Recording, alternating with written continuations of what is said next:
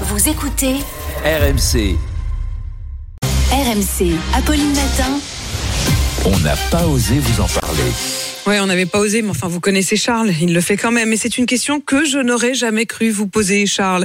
Comment les Françaises vivent donc leur ménopause? Alors, racontez-nous, Charles. Plutôt pas mal, Apolline, plutôt pas mal. Oui, Mm. c'était hier la journée mondiale de la ménopause. Et à cette occasion, l'IFOP a interrogé les Françaises de plus de 50 ans. Alors évidemment, la ménopause n'est pas toujours une période simple. Un 28% de ces Françaises se disent insatisfaites de l'image que leur renvoie la société. Les trois quarts se disent complexés par leur ventre ou par leurs bras. Mais il y a beaucoup de motifs d'espoir dans ce Ah. sondage. Oui, une majorité des Françaises de plus de 50 ans se disent plus épanouies que quand elles avaient 25 ans. 38% disent que leur sexualité est plus libre que du temps de leur jeunesse. D'ailleurs, une sur cinq avoue même qu'elle fantasme sur des hommes plus jeunes qu'elle.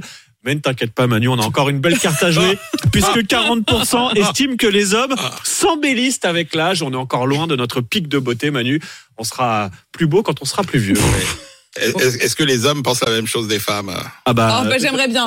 C'est vrai. Oui. Merci Manu pour cette honnêteté. Ça, voilà, voilà quelqu'un d'honnête. Voilà. Ah,